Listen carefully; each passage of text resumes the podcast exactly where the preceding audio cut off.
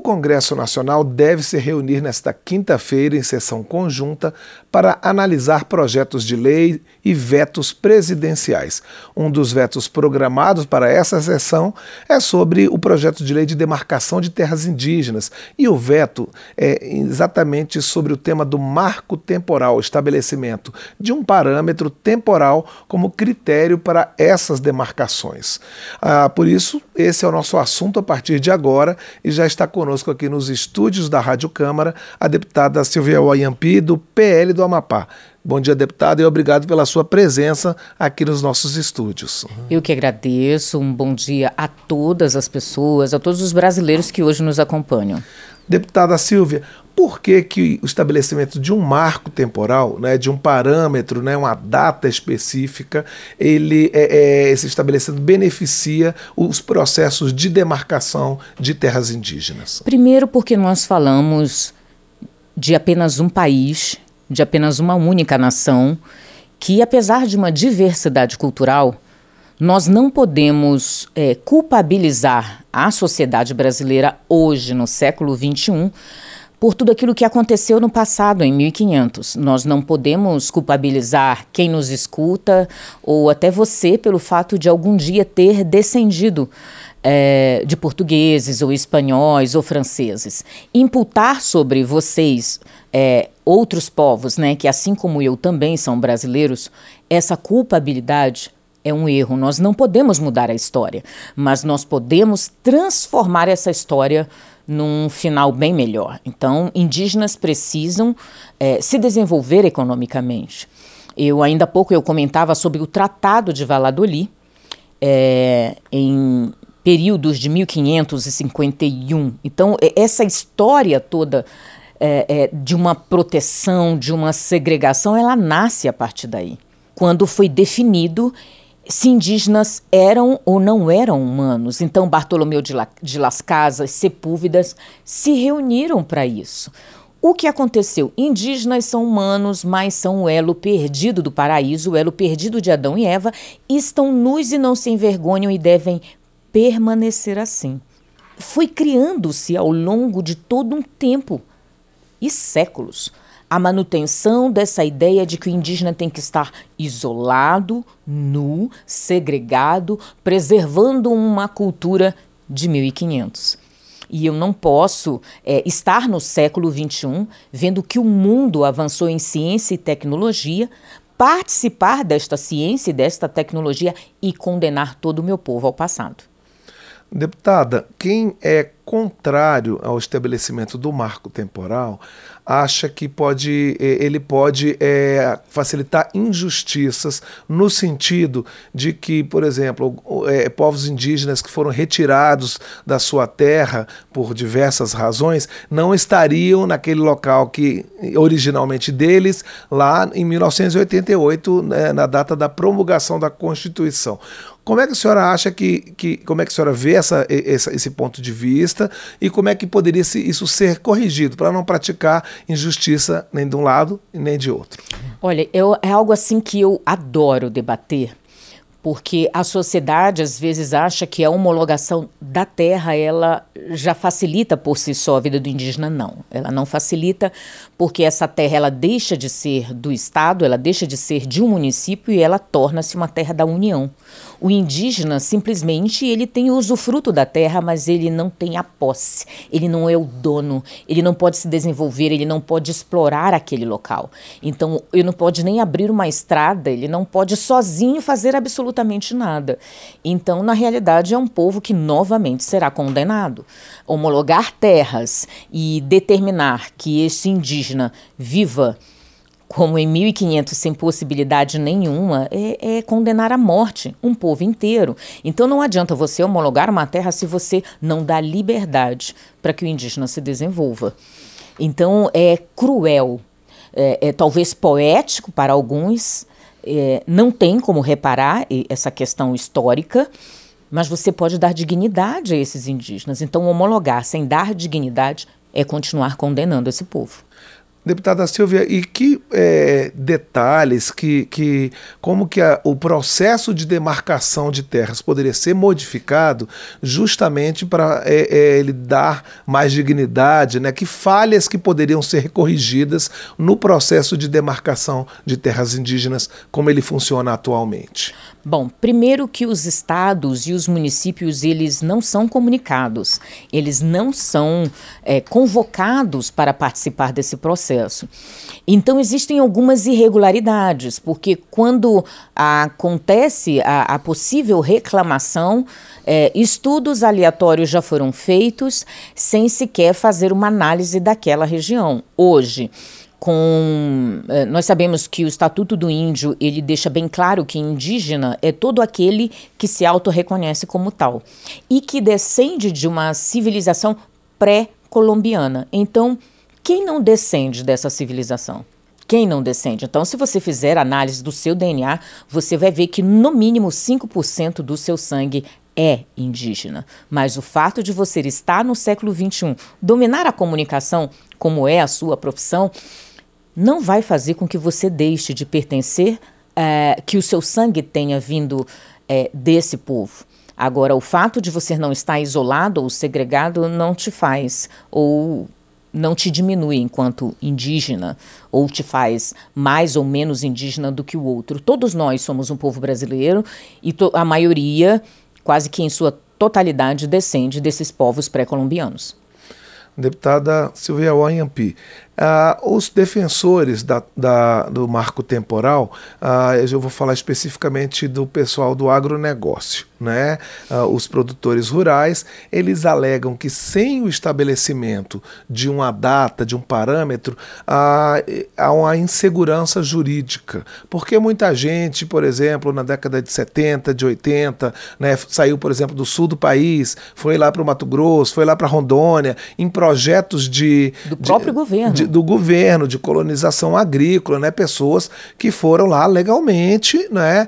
Então, assim, nem nem, nem, tudo que se, em relação às terras indígenas é invasão. Né? Eles alegam que há muitos processos que foram processos legais, né, acordados naquela época, e aí que a falta de uma data é, traria essa insegurança jurídica para quem já está há muito tempo ocupando as terras. E aí, novamente, eu pergunto, como que se pode equilibrar os interesses das pessoas que já estavam lá, que foram, lev foram levadas por projetos eh, né, de, dessa natureza, e os povos indígenas que reivindicam a terra, que eventualmente não estavam é, naquele momento, mas que têm um histórico naquela terra. Como é que se pode equilibrar esses dois interesses? Bom, na realidade, a Constituição em si, é, no artigo 231, ela foi bem clara. É, ela me reconheceu, ela reconheceu a todos nós, povos indígenas, como cidadãos com direitos, em 1988, na promulgação da Constituição.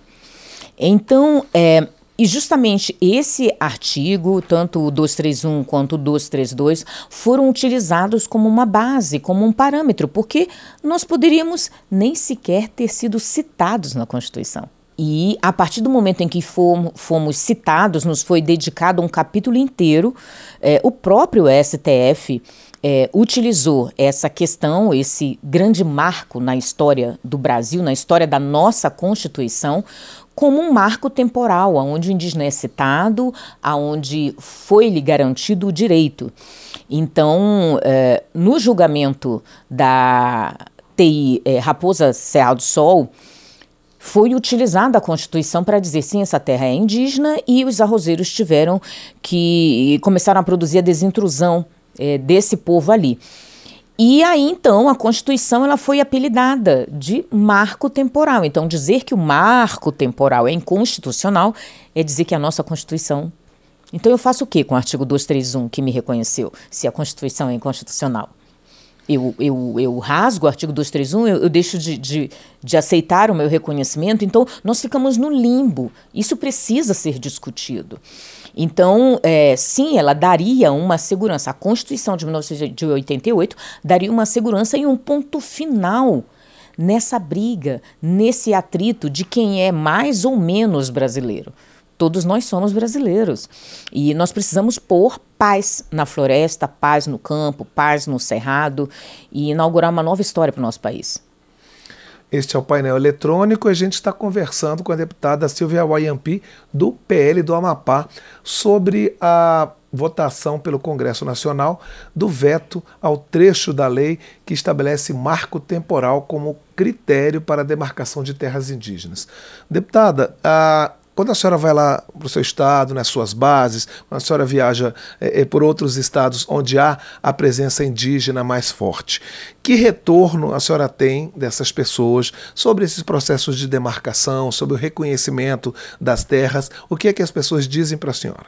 Bom, é, primeiro que o meu estado, o estado do Amapá, é um estado novo, né? Digamos, novo, é, assim como Tocantins, Roraima e Rondônia, ele foi um estado que, que obviamente, com a Constituição, ele foi era um território que foi reconhecido como estado no período da Constituição.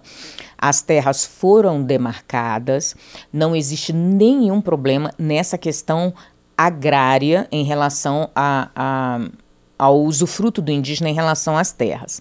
Porém, Várias especulações internacionais fizeram com que vários outros órgãos bloqueassem a metade do Estado. Então, hoje nós temos várias reservas, flotas, eh, reservas florestais, e o meu estado hoje ele tem mais de 73% de bloqueio o povo não pode se desenvolver economicamente. E isso faz com que aumente a criminalidade na região. Hoje, o meu estado ele é a rota do crime organizado, no caso do tráfico humano. É, é um estado que não tem saneamento básico, nós temos apenas 4% do saneamento na capital, onde é, algumas leis ambientais impõem sobre o povo do Amapá. É, uma pena muito severa, muito severa na questão do desenvolvimento. Então, eu tenho o apoio desse povo quando se trata dessa questão. Obviamente que algumas organizações não governamentais tentam induzir a indígenas a acharem que todos perderão seus direitos em relação à terra, coisa que não acontece. Então, é, Existem vários pontos dentro da questão do marco temporal, vários artigos que são de suma importância, que não se trata apenas de dizer se a terra é ou se ela não é indígena, se se deve ou não se deve respeitar a Constituição de 1988. Então, é, como eu havia afirmado ainda há pouco, não adianta homologar a terra se você não dá condições para o indígena sobreviver nela. Existem vários artigos que foram vetados pelo presidente. Um deles é impedir que indígena possa fazer, por exemplo, turismo em sua terra. Ele pode abrir a, a sua terra para visitação às suas aldeias. É impedido isso ao indígena. Então, ele vai tirar dinheiro da onde? É, ele não pode, por exemplo, é, fazer acordos ou plantar, se desenvolver economicamente nessa região. E, e são várias particularidades nesses quesitos, por exemplo. O artigo número 11, que previa a indenização é, da pessoa que, que foi, por exemplo, para essa terra de boa fé, que foi levado pelo, pelo governo, não prevê indenização. Então, o artigo 11, que nós garantíamos a indenização dessa população, foi vetado. Então, uma nova insegurança. Então, por exemplo, é, querer dizer que qualquer terra que hoje se adentre, ela é especificamente indígena, nós voltamos a 1500. Isso significa então que eu posso invadir a sua propriedade e dizer: os meus antepassados passaram por aqui. Agora, deputada, a gente fala de indígena, mas assim, existem situações completamente diferentes. Não é uma vida homogênea né, dos indígenas que, que estão no Brasil. De, é, existem desde é, é, as pessoas que vivem em comunidades isoladas, que não têm muito contato com a, né, ou nenhum contato com, com a cultura ou, do, dos, dos povos não indígenas, e existem também os indígenas que já estão nas cidades trabalhando, têm uma vida, quer dizer, tem uma ascendência indígena, como a senhora, por exemplo, mas que estão integrados. Como é que uma legislação pode contemplar é, uma diversidade como essa? Assim? Bom, na realidade, eu novamente afirmo, somos todos brasileiros e alguns povos foram impactados por um ideal imaginário que os condenou a 1500.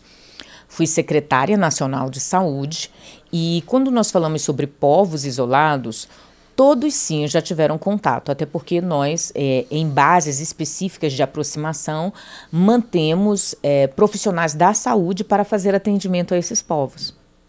Mas negar a eles a oportunidade de ter esperança é, é algo cruel. Eu já vi indígenas se matarem porque não sabiam que existia, por exemplo, tratamento para uma criança que nasceu doente ou para crianças que são gêmeas. Por que é, permitir que crianças sejam sacrificadas em nome de um ideal imaginário, de manutenção de uma cultura que as pessoas não querem viver?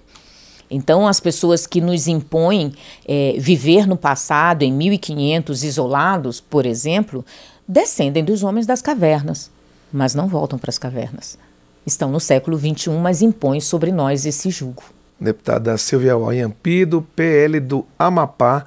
Deputada, eu gostaria de agradecer a sua presença aqui nos estúdios da Rádio Câmara, nessa transmissão conjunta com a TV Câmara, e a gente vai acompanhar, obviamente, essa votação, porque esse é um assunto importante, um assunto polêmico, com vários pontos de vista, e eu desejo boa sorte para a senhora nesse acompanhamento.